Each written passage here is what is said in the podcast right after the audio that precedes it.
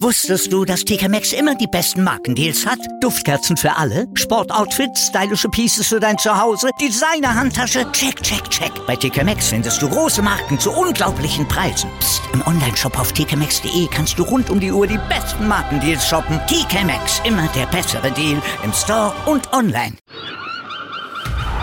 Der HSV-Talk mit Tanja und Sven. Jede Woche neu. Auf meinsportpodcast.de. 24 Tage. 24 Türen. 24 Trainer. Der HSV-Kalender mit Tanja. Und Sven. Moin beim HSV-Talk auf meinsportpodcast.de. Der HSV-Kalender geht in die neunte Runde. Wir haben eine Tür aufgemacht und hatten einen Schreck, um nicht zu sagen einen Schock, als wir gesehen haben, wer da unter, hinter ist. Äh, Tanja. Oh, was für ein Wortspiel. Was? Gerd Volker Schock. Mensch. Gerd Ja. Volker Schock. Viel mehr 90er geht aber auch nicht, ne? Nee, das war gleich die Anfangsphase der 90er. Er hat von Willi Reimann übernommen. War vorher Co-Trainer von Reimann. Das war sowieso so eine Zeit, wo die Co-Trainer dann automatisch als nächstes Cheftrainer wurden. Also Reimann damals hat von Skopler übernommen, Schock hat dann von Reimann übernommen, danach wurde, ich glaube, Cordes war das dann, Ja.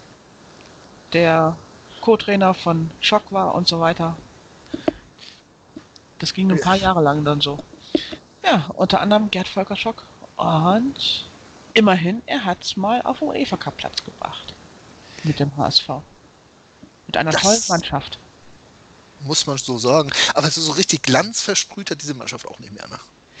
Ja, schon, aber diese eine Saison, diese erste Saison oder die einzige in dem Augenblick Saison von Thomas Doll, die war toll. Also mit Ja. Frank Rode noch dazu und ah, Armin Eck, Thomas von Hesen, Jan Furtok vorne drin.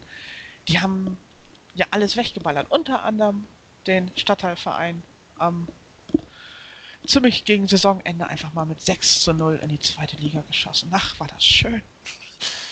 Es gab auch schöne Zeiten in den grauen 90er Jahren. ähm, aber es ist natürlich, äh, ja, irgendwie so, so, so surreal. Ich habe jetzt eben nochmal die Spieler geguckt, die in seiner Zeit da waren. Du hast Doll schon genannt, dann hat so ein, so ein gewisser Bayersdorfer da noch gespielt, Furtok als, als Sturmspitze. Ähm, es gab also auch Leute wie, wie Lupi Spörl, den wir auch schon besprochen hatten, Richie Golds im Tor und ja, die lebende Grätsche Carsten Kober und Wuschi Rode war auch noch mit dabei. Also das, das waren schon eine interessante Mannschaft. Aber so richtig so klasse, so dass man ihr zutrauen würde, nach vorne zu kommen. Also so ein UEFA Cup Platz mit der Mannschaft, das war schon, würde ich sagen, ein ziemlicher Erfolg. Das war auch definitiv so. Also das hat man ja auch in der darauffolgenden Saison ohne Thomas Doll dann gesehen, dass es da auch schon wieder uh, recht schnell nach unten ging. Ja. Also ins, eher ins Mittelfeld der Tabelle, wo man dann ja auch so schnell nicht wieder herauskam.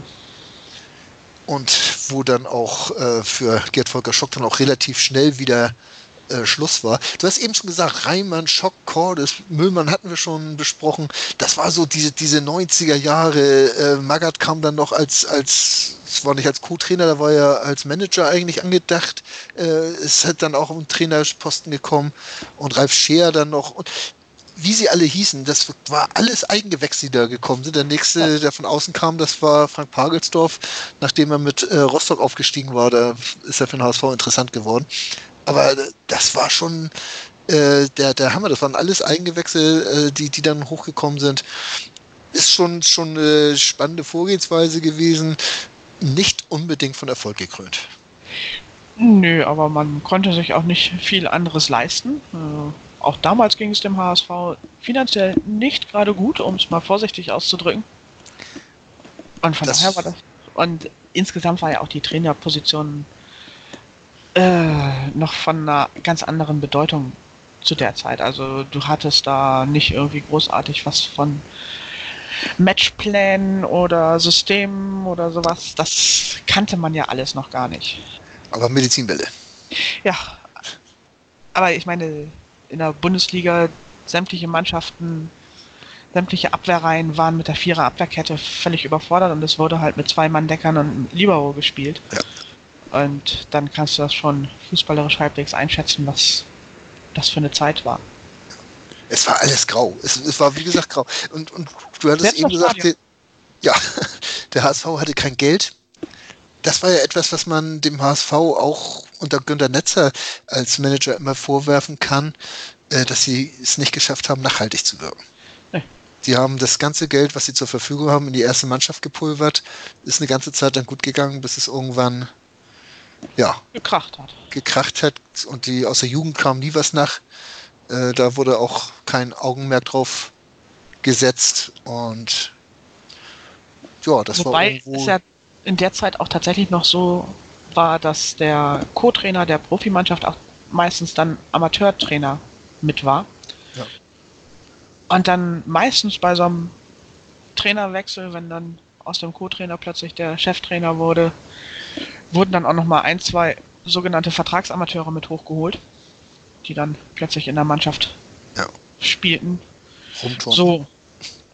Ja, so klangvolle Namen wie Thomas Stratos oder Holger Ballwanz kommen da den Sinn. Aber auch ein Carsten Björn. Ja, Nee, der wird von Zehlendorf geholt. Aber ich glaube auch erst für die Amateure, ne? ja, genau. Erst für die Amateure und dann haben sie ihn relativ schnell hochgeholt. Einer meiner Lieblingsspieler aus den 90ern.